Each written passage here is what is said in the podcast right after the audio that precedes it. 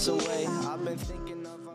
ya eh, pensaba que yo de niño y de no tan niño he mirado muchos capítulos de Babar. ¿Qué era eso? Babar era un rey elefante, que era el rey de la selva, me imagino, de no sé qué era, del reino de Babar, y tenía una familia con dos hijitos y una germu, y nunca pasaba nada en Babar, ¿viste? Era- Nada, nada. no, no había trama, era Babar siendo, estando ahí, ¿viste? Tenía algún problema con la campera, alguna vez no le cerraba, se le rompió el cierre, ¿viste? ¿Viste cuando te, te llevas el cierre hasta arriba y se cae de abajo? Está todo mal. Lo llamativo es que Bávar, como rey, tenía toda una servidumbre, medio como que avalaba la esclavitud y los privilegios de una clase su- superior. Me recuerdo la banderita con mucho amor del reino de Bávar. Y es también la explicación de que muchos de nosotros seamos depresivos, eh, sociópatas a esta altura de nuestra vida. Haber visto Bávar mucho. Es la razón. Y, y las drogas, ¿no? Que aparecen en posteriori de eso, que son como la herramienta para eh, olvidar a Bávar. Yo fumo porro para evadir la realidad donde yo vi Bávar, ¿entendés?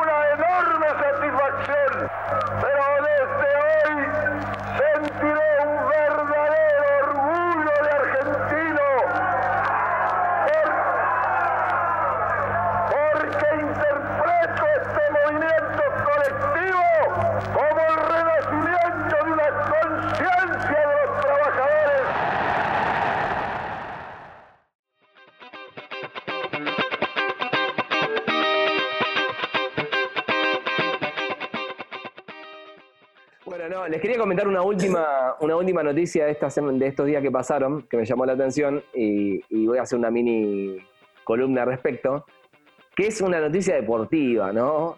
Poco se habla de deporte acá en Fabricando un Chino. Y qué noticia hermosa para compartir que el que haya salido campeón en Brasil, en este caso para un campeonato del Estado, el cabezón San Paoli, ¿no? Dirigiendo a Atlético Mineiro. Un verdadero genio Sí. incomprendido, una revancha para un personaje que es hermoso y creo que queremos mucho acá en Fabricando un Chino. Sí, claro, claro. Aparte le pegaron mucho. Yo me hago amigo de esa gente cuando lo critican, cuando le pegan en el piso. Cuando le pegan en el piso lo, me hago amigo. No fue un técnico fracasado de la selección. Ahí está, ¿eh? mirá cómo le pegan en el piso. está escupiendo. Yo ahora voy a hacerles una, una breve reseña de, de datos para que veamos que San Paoli es un técnico fracasado no solo en la selección, sino en gran parte de su carrera. Pero eh, nada tiene que ver con lo de la selección, que creo que es claramente una víctima de los memes. O sea, es una de las primeras personas públicas que mueren gracias a los memes. O sea, ¿quién se podía tomar en serio a San Paoli después de todas las caras raras que hizo en el Mundial? Tenías material de meme como con, el- con Sabela, ¿entendés? Pero bueno, Sabela le fue relativamente mejor. Yo lo que les quería comentar, aprovechando esta noticia, para mí realmente es un personaje que quiero mucho eh, y todo, era repasarles justamente unos aspectos de la vida de San Paoli eh, hermosos que tienen que ver con un tipo que es muy sufrido. Uno lo asocia como un desconocido que llevó a la selección. Y yo quiero repasar esa primera etapa de, de técnico que es realmente hermosa, de Jorge Sampaoli, a quien eh, le dicen el sabio de Casilda, que es de donde es oriundo, una ciudad de Santa Fe que tiene eh, pica famosa con su vecina Arequito, ¿no? que ya sabemos que es la, ciudad de Sole, bueno, toda esa zona de Santa Fe estamos hablando, de ahí viene eh, Jorge Sampaoli, también viene el, el arquero de River, Armani, conocido, bueno, hay un montón de futbolistas que salen de ahí, se ve que Casilda es grande. Sabemos de Jorge que es un apasionado de rock, ¿no? en su piel literal lleva esto que, siempre viene reivindicando con grandes gestos, o sea, eh, cuando fue a, a visitar a los callejeros, eh, siempre se hizo el, el rockero, incluso estando en la selección en la época de Jorge Sampaoli, eh, en el Estadio Monumental se pasaba rock antes de los partidos, con una lista que él mismo preparaba. Es algo que no pasa ni siquiera, en los recitales ahora. ¿Ustedes se acuerdan lo hermoso que era ir a ver a los piojos y que sonaba el disco entero de Bob Marley en vivo, live? Era hermoso, boludo. Yo fui a ver, Lindo. él mató a un policía motorizado en Tecnópolis y tuve la advertencia de seguridad por 45 minutos en loop todo el tiempo. Las salidas de emergencia están por acá. Me quería ir, Y re loco encima. me quería ir, boludo. Terrible. Bueno, San Paoli flasheó esa. Pero bueno, es un lindo gesto, es, está bueno, se crea ahí una, una situación. Déjame detenerme ahí. O sea, el tipo armaba la playlist antes del partido. Armaba la playlist que iba a sonar no en el vestuario, sino en todo el estadio. La gente iba a escuchar los 10, 15 temas que quería San Paoli para armar el clima donde siempre sonaban obviamente los Stones. Sonó Callejeros con el tema ese que tipo como soy inocente, creo que se llama. o hay algo así. Eh, nada, en un gesto que fue realmente muy, muy lindo. Dicen que los jugadores medio como el que le hacían bullying, entonces el chabón metía esa y ellos traían a Rodrigo Bueno a cantar el himno, que Rodrigo Bueno es uno de los cantantes más malos que tiene el mundo. Un perro realmente, no, dicen canta como un perro. Están hablando de Rodrigo Bueno.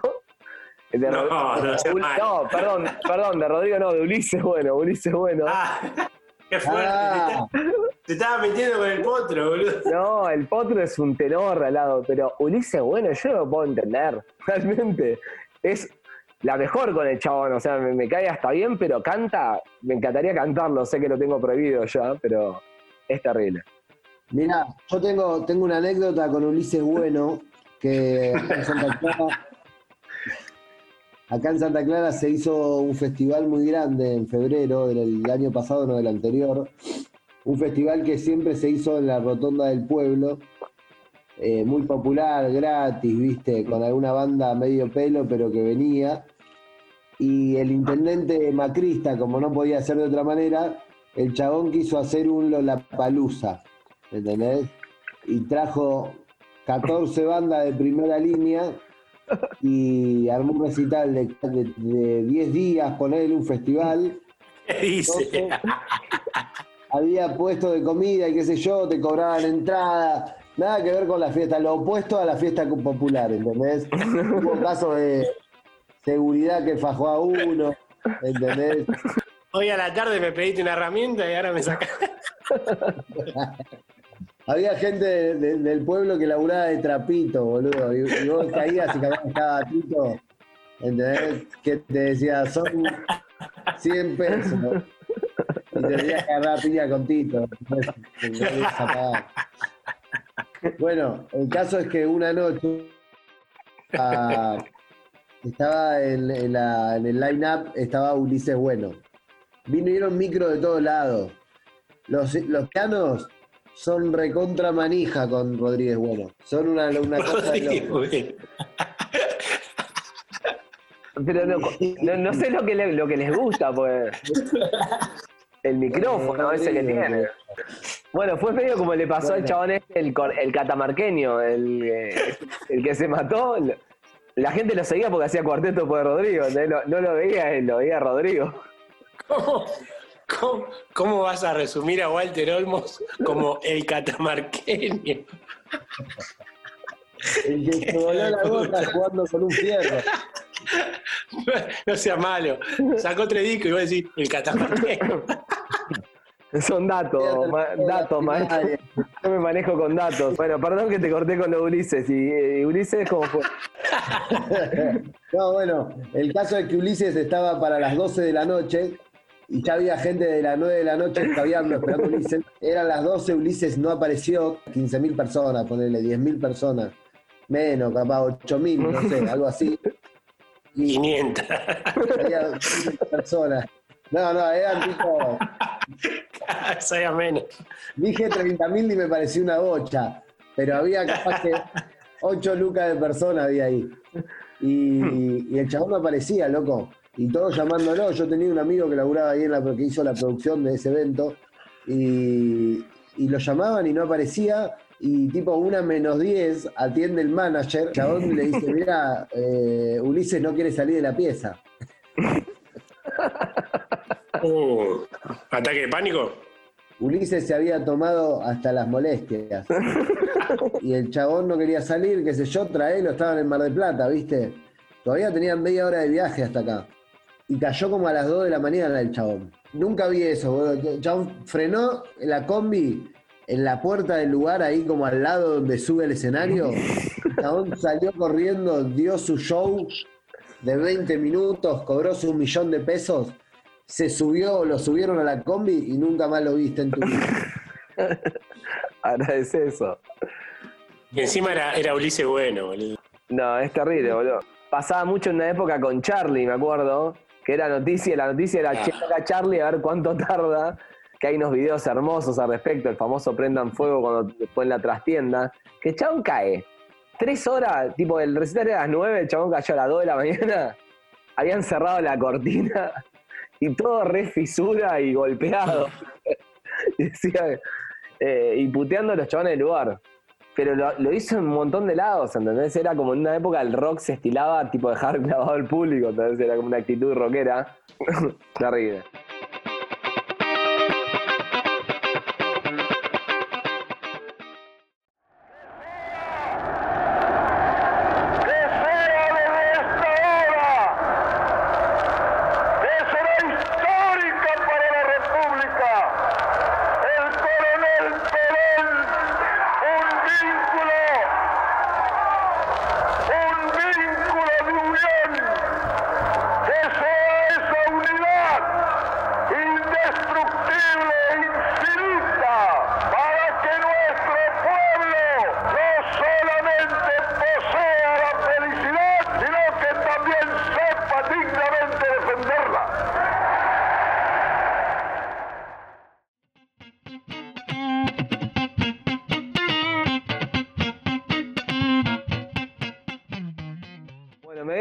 Estaba hablando de San Paoli, pero voy a volver.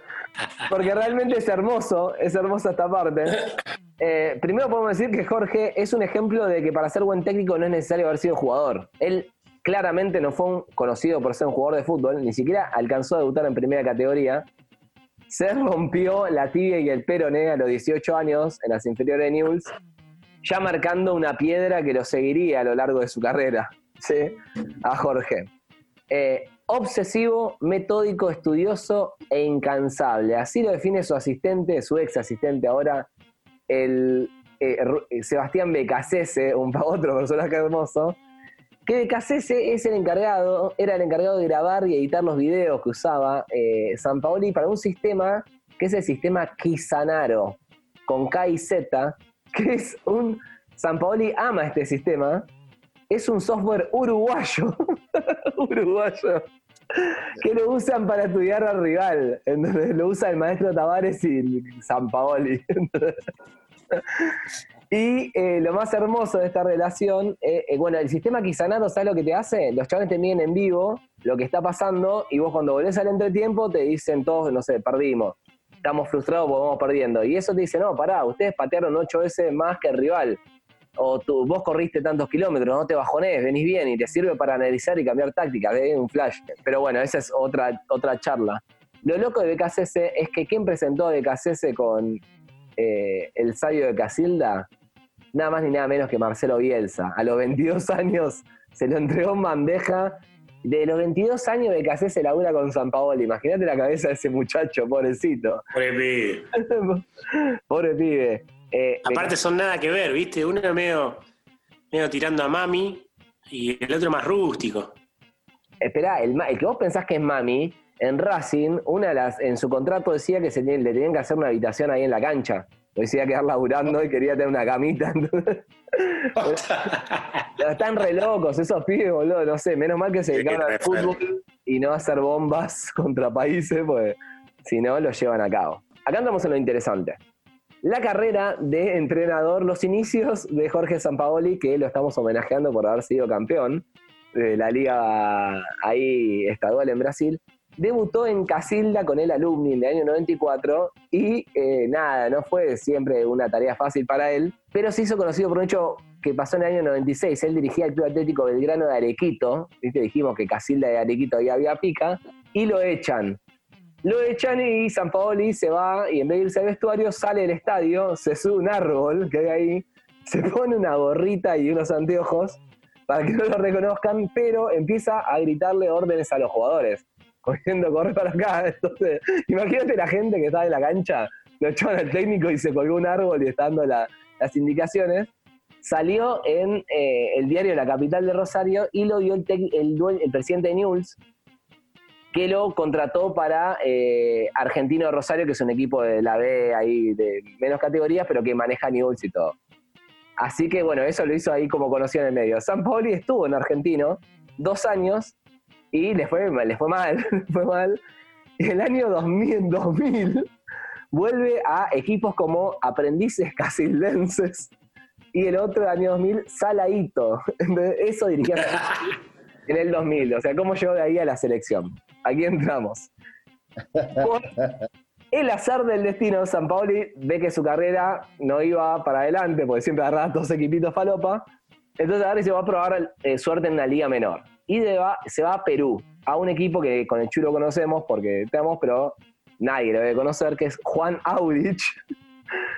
La Liga de Perú tiene los mejores nombres, donde en Juan Aurich le va mal, le va mal. Entonces pasa a otro equipo de mierda, pasa a otro equipo de mierda como Sport Boys de Perú, donde también le va como el orto al principio, pero al final el equipo eh, como que pelea para entrar a la Libertadores, para estar entre los 3-4 mejores, y el campeonato ahí justo se cancela por una huelga de jugadores. O sea, San Pablo, una, una sal. Terrible. Y dice, no, para, tengo que cambiar, cambia de equipo. En ese equipo le estaba yendo más o menos bien, le pasa eso y lo toma como una señal, Zampa se va a otro equipo. Se va a otro que tiene un hermoso nombre, que es el Coronel Bolognesi, de el,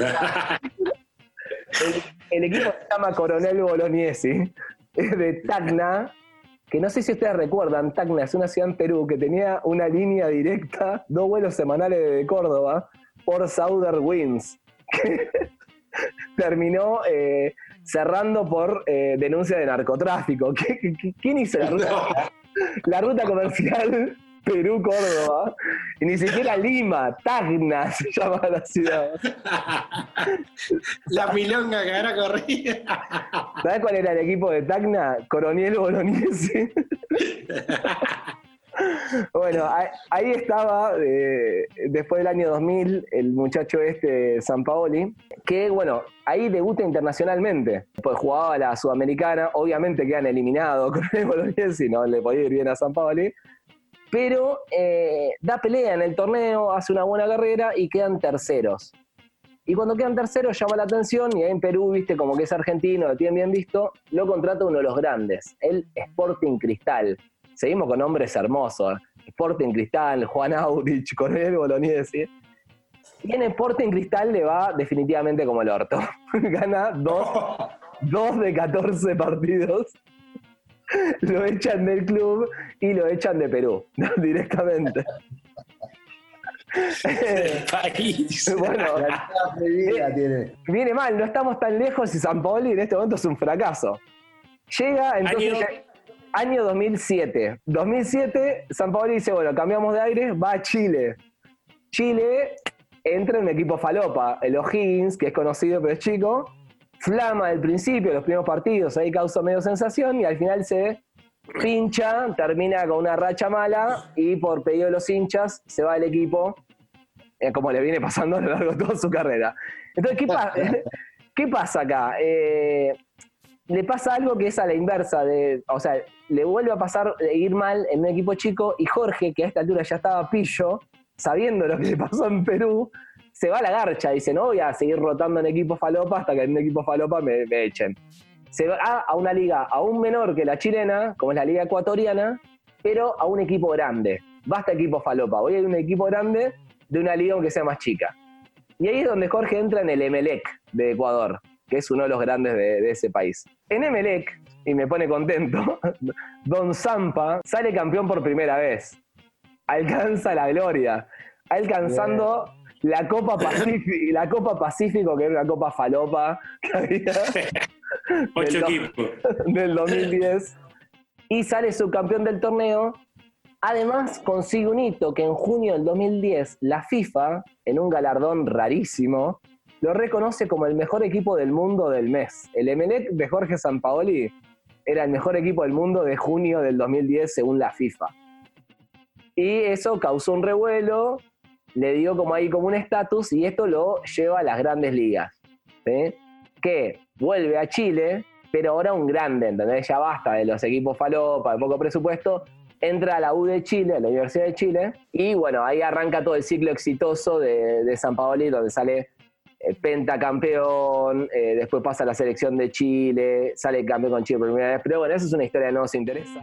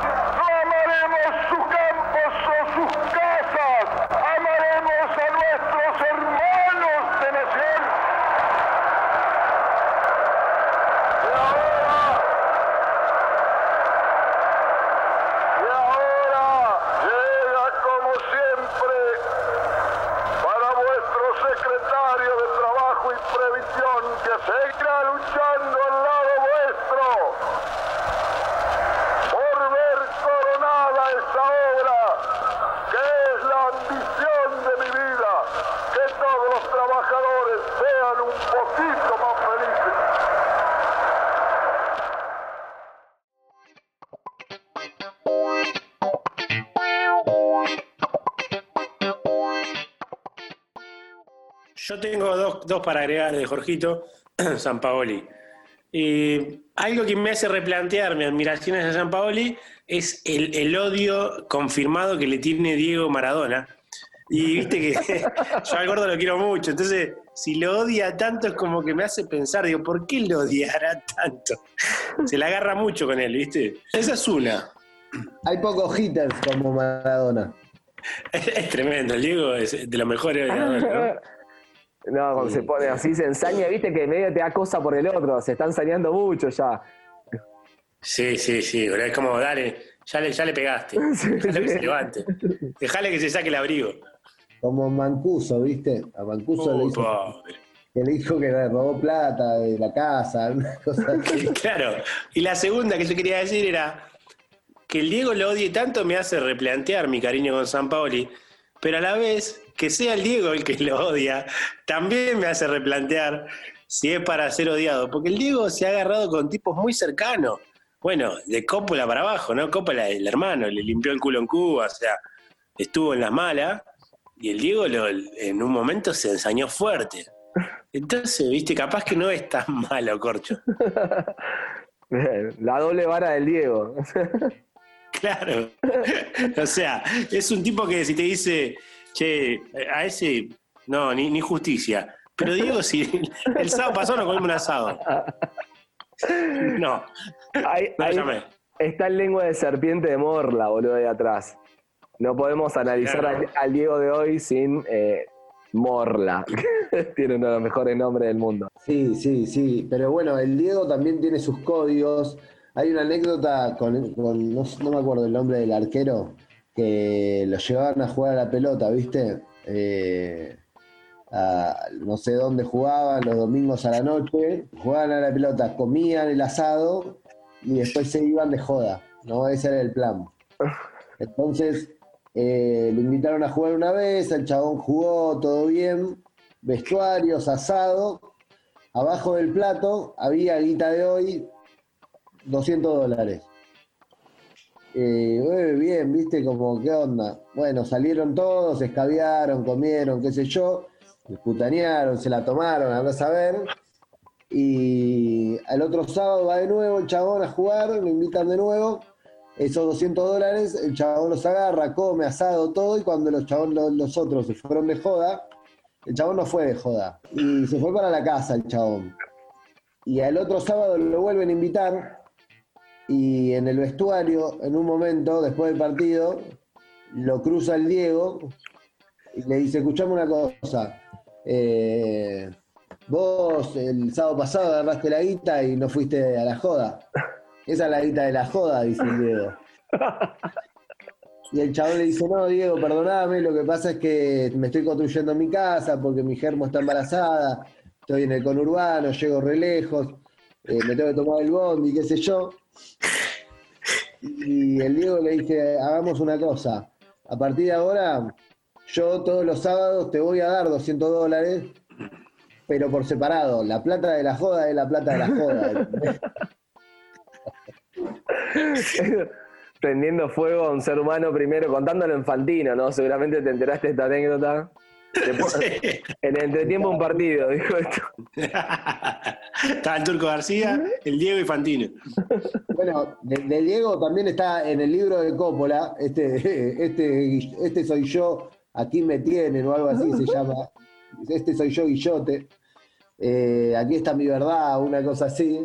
Eh, Guillote cuenta que en un momento caen en una mega lancha, el Diego y una bocha de gente de fiesta adentro de un barco, paran en la costa de Uruguay. ¿viste? Empezaron los 14 que estaban arriba del barco, Red Durazni, y le, le todo, le comieron todo. El Diego, cuando se supo que estaba el Diego en ese parador, empezó a caer gente y el Diego invitaba a todos y todos escabiaban y qué sé yo. Y en un momento el Diego y Coppola se suben arriba del barco y se van a la garcha. Y el pobre chabón que había invertido sus ahorros en montar ese local, nos hicieron el para Dios, ¿viste? Y, se- y seguro no lo hicieron de malos, ¿viste? De jodones. Claro, no de mala leche. Era para, para tener anécdota. Estaban en una. Era como el, como el de Yugoslavia, el mariscal Tito, ¿viste? Que era un chabón que le decía a los rusos, está bien, yo, yo te invado a Alemania, pero, pero déjamelo a mí. O sea, acá no te metas, Yugoslavia mía. ¿Cómo enganchaste al Diego con el mariscaltito? Mirá qué sorprendente.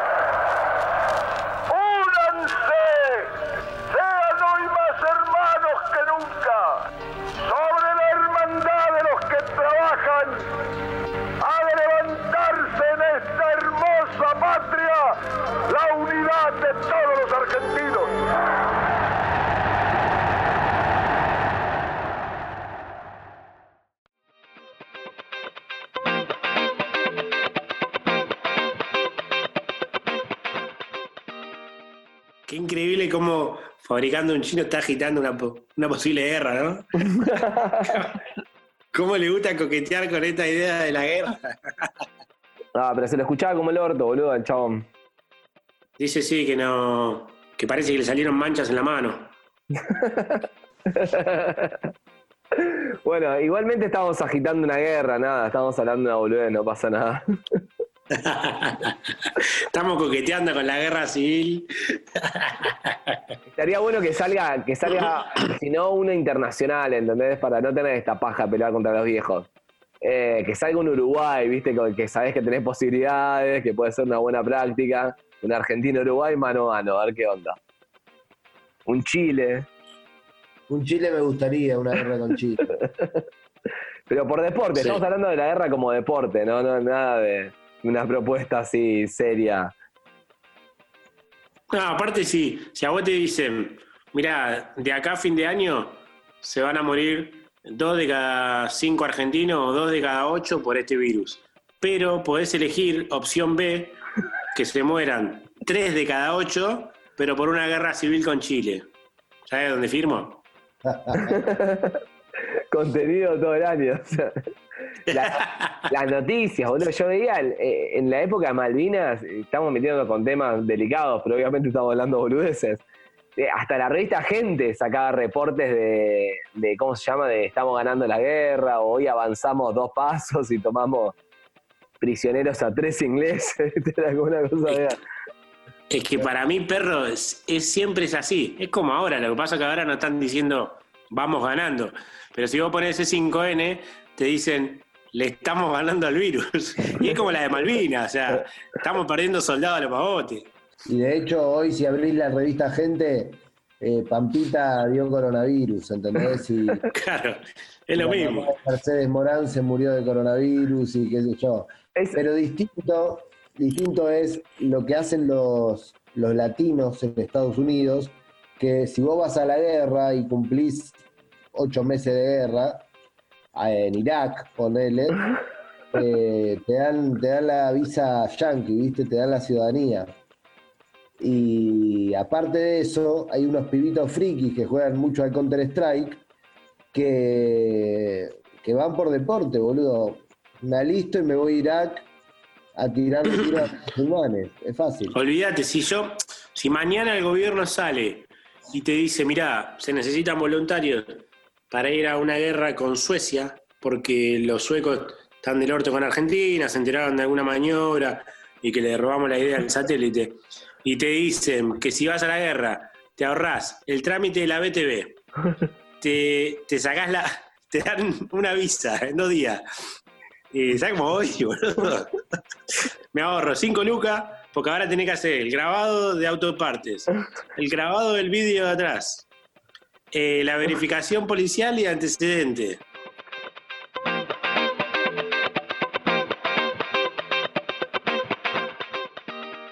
Igual la gente, la, gen- la gente le da mucha importancia a los autos, boludo. Es como, es como comprarte una cafetera, en definitiva. O sea, no debería haber tanto trámite. Es más grande y más caro, ¿no? Ah, claro, sí, sí, claro, sí. Sí, el problema con el auto es que hoy un auto te sale un millón doscientos mil pesos. Es increíble, boludo, es una locura. Es una estupidez. Sí, bueno, Tendría pero- que ser gratis, boludo. Tendría que ser como, no sé, como tener teléfono de línea. teléfono en línea estoy seguro que te lo cobran hoy día, boludo. Ah, cierto. Bueno, no sé, que tipo tener acceso como, qué sé yo. Como la bici de Macri debería ser. Claro, ¿entendés? Que agarrás un auto, lo puedes usar una hora y tenés varios lugares para estacionarlo, ahí está. Me mata que le dicen las bici de Macri, boludo. ¿Qué es la bici de- Ahí donde viven los chetos, la bici de Macri. Boludo, anduve en bici por eh, la de Corrientes. Es espectacular. Estás, sábado a la noche estaba yo eh, en el obelisco ahí y había un tachero apretado al lado de otro tachero que me odiaban con toda su alma. Y eso fue hermoso, ¿entendés? Hermoso. Creo que me voy a hacer macrista. La sospecha de todo el mundo se confirma. El otro día me bajé la. El otro día me bajé la aplicación de la Ecobici. Y es muy gracioso porque te piden, te piden un par de datos muy extraños y a la vez está todo en inglés. Y es una bici para usar acá, no en Ucrania. boludo. ¿Por qué me hablas en otro idioma? Y tipo, incluso el relojito cuando te dice que esperes, te lo dice en otro idioma. ¿Qué playa lo, lo gorila, boludo? Es que eso está, eso está hecho para los turistas, boludo. Ah. No para un piojoso de Billingham que quiere comprar de. Andá a comprarte una zapatilla, hijo de puta. Si tomabas el bondi o un Uber no te alcanzaba para la zapatilla, ¿viste? Lo único que tenía clavado, un kilito 200. La, la zapa es el otro, ¿viste? Todo, toda frase con la zapa. También, también es- están los monopatines eléctricos de Macri, ¿no? Creo No, que lo sacaron. Esos se fueron porque no. Analizaron que el mercado no era rentable y se fueron. Quedaron los privados. Antes están tirados por todos lados, boludo. Yo era una, los iba pateando andaba por la calle. Es divertido. Sí. Aparte, los podés usar un poquito y se pinchan, viste, al toque. Sí, Eh, aparte se generó todo un, todo un negocio por afuera, paralelo con eso. Además, además, Pero no, lo sacaron y solamente quedan los, los particulares que A pueden llegar a ir algunos hasta 60 kilómetros por hora, que es una locura, 60, 80 kilómetros por hora. Eh, hay videos, hora. buscá, buscá en YouTube, hay videos de chavales yendo por eso en la Panamericana. Posta. Una locura. Fuerte. Y fuerte, fuerte. B me parece que es casi tan triste como ir en una de esas mini bicis plegables, que es tristísimo. Cuando un chabón va en una mini bici plegable, o es un pelotudo, o es un pelotudo pijón, ¿entendés? Porque sería lo No. contrario a tener, lo contrario sea- a tener una camioneta grande. De eso lo más, no se puede ridiculizar un hombre más que arriba de una bici plegable chiquita, bro. No, te agrego una, boludo. La bici con motor. La bici con motor, claro. Bici con motor, chicas, no vayan para adelante. Pero no, no, no, te nota media taradez. Sí. Pero la bici con motor es buena onda, boludo. ¿Qué te molesta la bici con motor? Es linda. El ruido, perro. ¿Vos te imaginás? ¿Te imaginás entrando en, en Villa T6 con una bici y con ruidito a motor? Me pegan un tiro, boludo. Es La como que- piedra, la piedra más chica es el tamaño de mi cara. Es como si un surfista le pusiera un motorcito a la tabla atrás. Es como pongo un motorcito. ¿Qué vas a decir? Sos un fantasma, boludo. ¿Qué haces? Es verdad, boludo.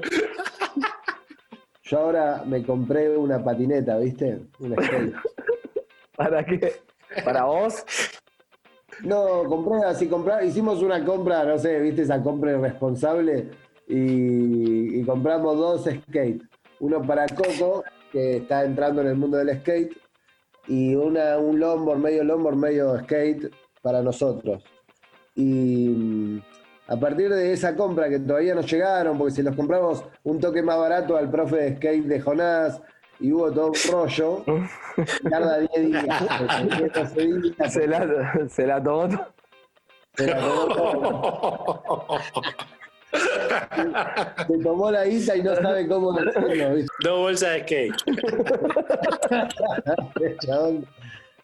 Lo veía en Instagram, no paraba, ¿viste? Se compró una campera, se compró todo. te, te caía con una campera Montagne que valen dos huevos. sí, esa campera es nueva, ¿no? Sí. Bueno, el caso, el caso es que a partir de eso, otro amigo que, que- que conozco, que me invitó a patinar un día, ¿viste? Al skatepark, a fumar uno y a tomar una birra y a patinar un rato. Y pasó algo muy loco, boludo. Me subí por primera vez en mi vida a un skate y lo disfruté mucho, boludo. Lo disfruté mucho, mucho como la moto, te puedo decir. Yo me subí de grande a una moto. Y, su- y ando, me encanta andar en moto, es una- un deporte para mí, ¿viste? Y el skate es muy lindo, boludo. Y no sé por qué nunca yo anduve en skate, nunca fui un skater. Pero me encontraba muy cómodo arriba del skate, muy bien, ¿viste? No me caí muchas veces. Eh, en, en un momento me subí a la rampa del skatepark, que es como si vivieses en Chicago, ¿viste? Hay un skatepark. Y al toque me caía. Eh, Fue un segundo y estaba tirado en el piso. Pero después anduve muy bien. Y es un medio de transporte, boludo. Yo me puedo llegar a ir a Mar de Ajó en patineta. Sí. Me parece que lo de la moto no es deporte. O sea, técnicamente la motito 125 cilindradas no aplica como deporte. Movés la muñeca así un toque nomás, pero nada más. Y te quiero felicitar, la verdad que me emociona mucho que lo que me estás contando y que puedas disfrutar de lo que es tu cuerpo se deslice, genere esa sensación de vértigo por su propio accionar, por su propio movimiento, impulso. Es hermoso. Sí, Y, también, hablando de esto y linkeándolo con lo que decían, en un momento de los 90 apareció una patineta con un cable misterioso que iba a tu mano y vos acelerabas de ahí y era como una patineta con motor, era lo más fantasma del mundo.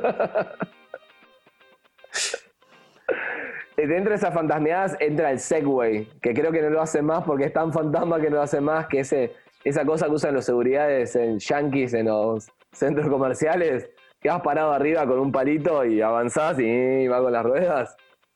Bueno, eso no lo hace más porque. Qué gana de pegarle con un palo cuando pasa por eso. hay un estudio de la Universidad de, de Massachusetts que dice que la gente no te respeta arriba de eso. no. No.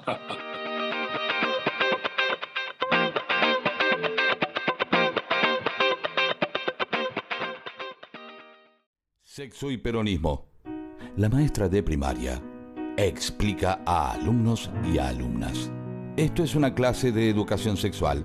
Sepan que aprender sobre sexo es una cosa, practicarlo es otra. Como ejemplo, veamos lo que pasa en la historia política argentina. Las izquierdas o los progresismos en general hacen análisis, tratan de crear conciencia de clase, luchan por mejores leyes para los trabajadores. Pero finalmente fue siempre el peronismo el que consiguió que esas leyes se sancionaran y se aplicaran. Entonces muchas veces los progresistas se quejan. Ya nosotros hablábamos de tal o cual ley, dicen. Pero resulta que fue el peronismo el que la hizo efectiva. Entonces, es lo mismo que yo les explico sobre sexo.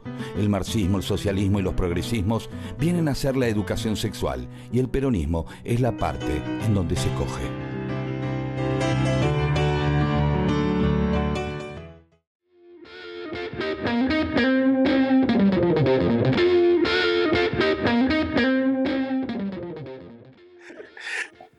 Otros que son como unos patines, pero no tienen, tienen una sola rueda. Oh, Y tirás para adelante y va eso, boludo. Es increíble. la rueda esa que vas para adelante, que te sigue una rueda en el medio de las piernas. Re de goma eso, boludo, terrible goma. Es increíble, boludo. Es increíble. Puede ser divertida, pero aguante la atracción. De hecho, estaba pensando, y perdón que te lo diga, eh, el tema de boludo del radio la bici, tanto veníamos hablando y todo. Vos le pusiste un nombre hermoso a esa radio. Y sin embargo, la bici la dejaste, boludo. ¿Por qué no? Eh, vos disfrutabas de la bici, tanto de como para ponerle nombre a la radio. Y la abandonaste. Sí, tenés razón. Y pero es como casa de herrero, cuchillo de palo, boludo. La gente flasheaba que eran bici friendly, en realidad no andaban en bici y le hinchaban los huevos cuando los pibes venían en bici porque rompían todos. Es que cerraba por todos lados. En el boom de la bici en Capital, abrí una radio online que se llamaba Bici. Olvídate, boludo. Esta vez estábamos haciendo un evento, más de 200 personas metidas adentro de la radio, no entraba un pelo, no, no, no entraba más nadie. Y cayeron seis gomas de Belgrano con bicis y las pretendían entrar adentro del evento y loco, no, dejar en la puerta. No, me las roban, jodete. No, Claro. no, Sí, sí, como si, si, si le hubiese puesto Radio Torino, o sea, como que te, te quieran meter tres torinos dentro del estudio. Qué playa, amigo. el, el homenaje. Te hacen una, acelera- una acelerada en la cuadra, ¿viste? ¿Sabes qué? ¿Sabes qué buen nombre? Se te llena de boludo la radio. te ranchean ahí, se quedan en la puerta, ¿viste? Como que ellos están, te hacen la banca. Te aman, Radio a, Chevy. te aman a su manera. Radio Doge. Amo como decís las marcas como el culo, Chuli, me encanta. Desde Montagne.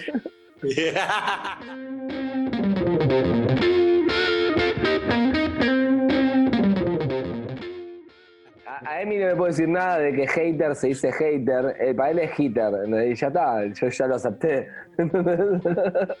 Cada uno hace lo que quiere. Olvídate, yo si pudiera ponerme un motorcito al lado mío, yo caminaría con un motorcito.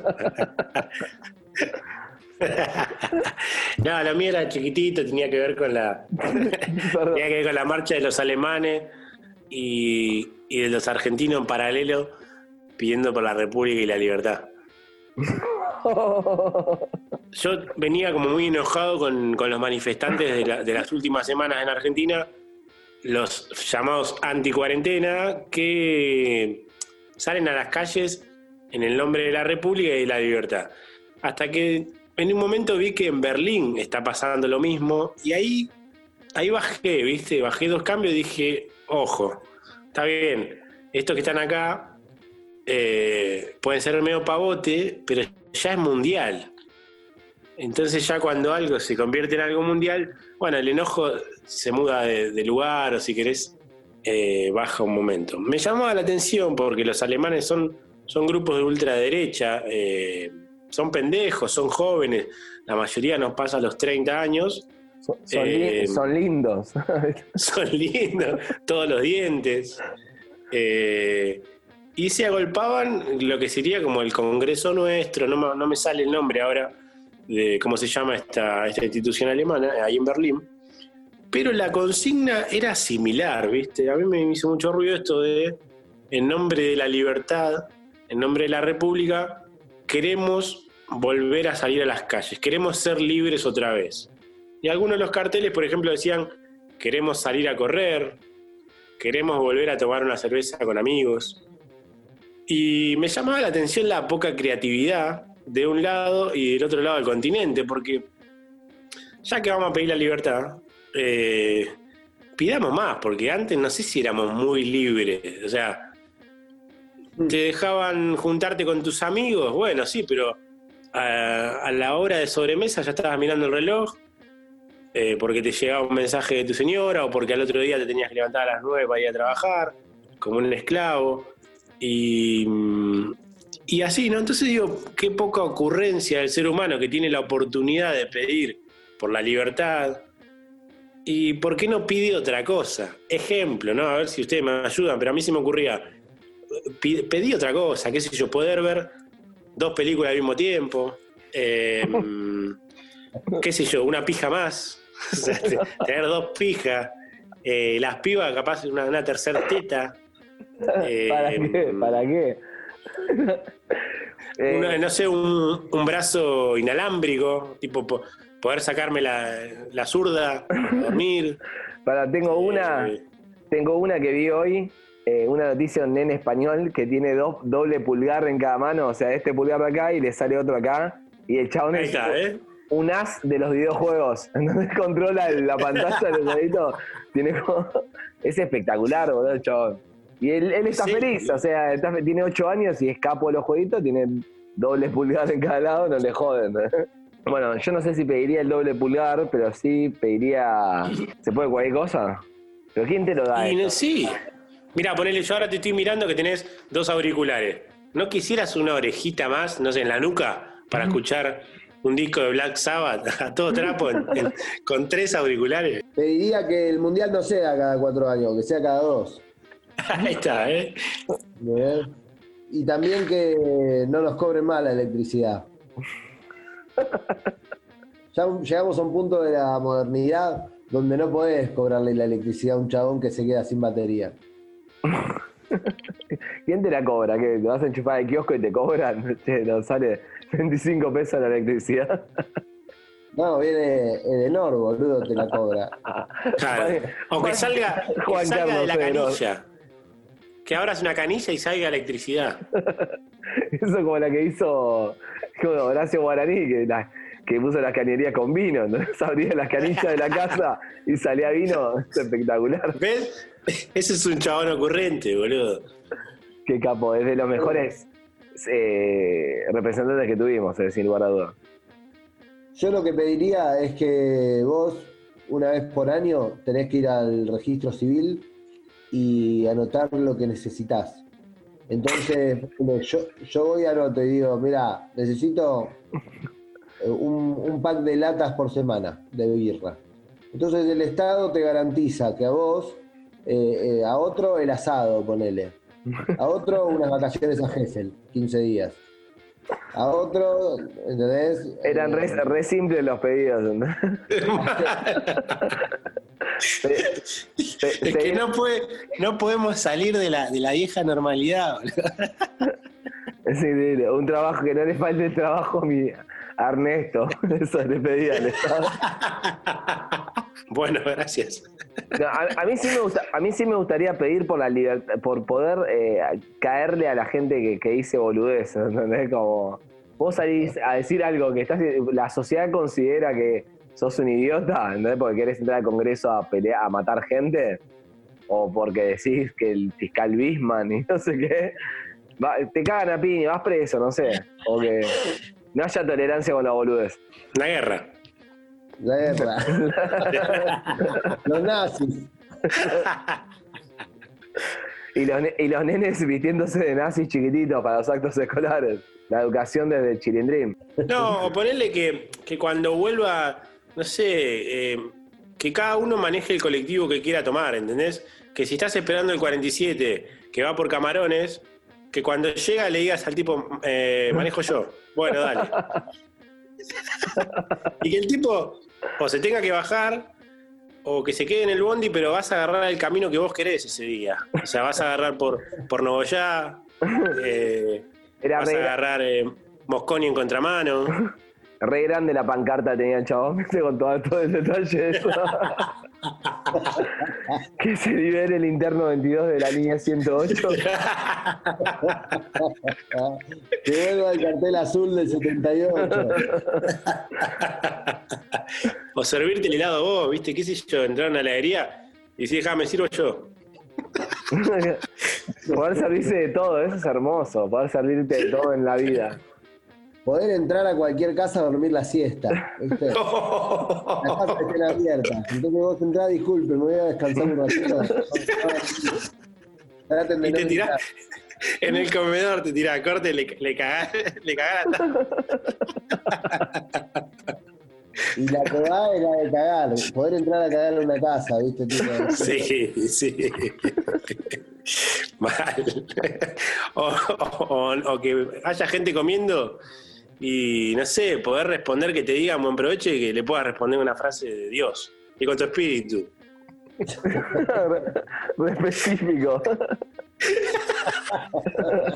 Una pancarta con eso. Buen provecho. Alabemos al Señor. Quiere, quiere usar frases de Dios, ¿viste? Vinieron acá esa esta semana un par de, de esas frasecitas que decíamos en la iglesia, tipo, es justo y necesario, o, ¿viste? ¿viste? Te dan el pie y respondes al toque. No sé por qué me acordé de un par y dije, boludo, las retengo. Si alguien me lo dice, es como Zulander, ¿viste? Si alguien activa esas palabras, capaz que hago algo. Sí. La paz esté contigo y con tu espíritu. Y con tu espíritu.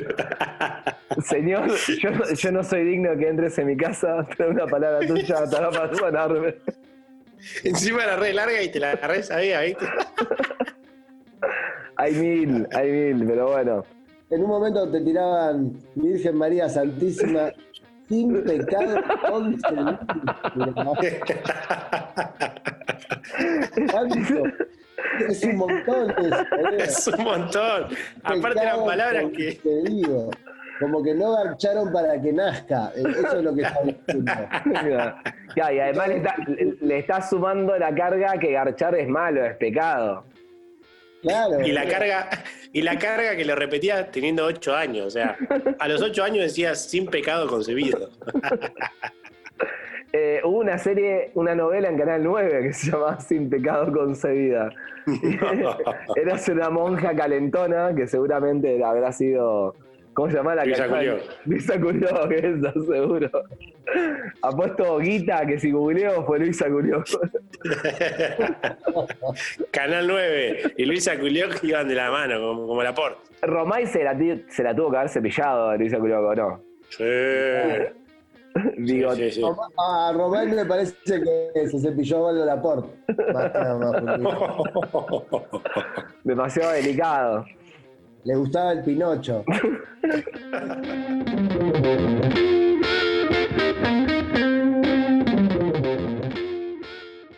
¿Cómo que se murió temprano si tenía como 120 años cuando se murió? No, pero digo que no, que no llegó a, a sufrir esta pandemia, que no vivió el Mundial de San Paoli. Qué grande. Su vida que hubo, sonó un audio de, de un institucional de Canal 9 que no, no eso fue terrible. Se da el lujo de hacer esa, eso sin sentido, ¿entendés? Inventó el almuerzo de, de Mirta, boludo. Que tenía sida, Román. Sí. Seguro. Y otra cosa que hacía Romay, que era muy de director de colegio, era que te caía el programa, ¿entendés? Romay te caía el programa y miraba que un día caía Romay y todos cambiaban, ¿viste? Georgina Barbarosa no hablaba igual que siempre, o sea, estaba Romay. No, aparte el viejo, boludo, un visionario, porque pensalo de esta manera. El tipo inventó gente comiendo en televisión, o sea, hacer lo que está haciendo el público mientras ve la tele. ¿Entendés? Como hacer un programa de gente tomando mate o de gente tomando falopa. Eso lo hizo Fantino. Cierto. O sea, hacer un programa con la gente. Del otro lado, ¿qué están haciendo? Y más o menos hasta ahora están almorzando. Bueno, hagamos un programa de almuerzo. Un fenómeno. Después vino el sábado bus, eh, Canta la Piedra en la TV pública, pero primero fue Romay. Es verdad, Nico siempre como que quería hacer lo que estabas haciendo vos en tu casa. ¿no? Siempre. Claro.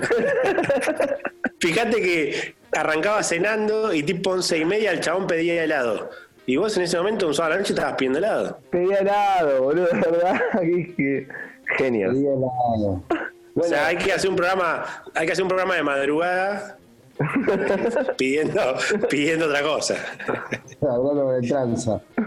Eh, vos, vos sabés que es muy loco eh, la, la franja horaria que, que ahora agarró Virginia Lago, que es una, una vieja que, está toda colocada a las 3 de la tarde, que es en el horario donde tu vieja se puede tranquilamente dar un pase. Nadie se entera. ¿Entendés? Los nenes están ahí en una, en la pieza jugando. El viejo se fue a dormir o está viendo el partido, vos lavaste los platos, quedó toda la mesa ordenada y peinás un lagarto arriba. ¿Quién va a sospechar, no? ¿Quién va a decir algo aparte? ¿Viste? Soy mamá. Eh, Che, mamá está tomando. eh, además los videos toda la mañana, va a pegarme un sacudón ahora. Y, y después se sirve un whiskycito y te habla, viste, eh, Virginia Lago y te cuenta sobre una película que es un pelotazo. Ya si te la tienen que explicar, es mala. Que, Es como que te la corta, te interrumpe en un momento y te dice, y viste cómo, cómo el hijo se quedó ciego por el accidente, ¿no? Está re duranda y re sabia, y ya está tirando cualquiera, ¿viste? Ya está, agarra una cortita, Terrible. ¿A quién, se, ¿A quién se le habrá ocurrido esa idea de, de poner una señora a que te cuente una película? ¿A quién se le ocurrió, boludo? cuando termina la película, está Virginia Lago con toda la agujita de la nariz con blanco, ¿viste?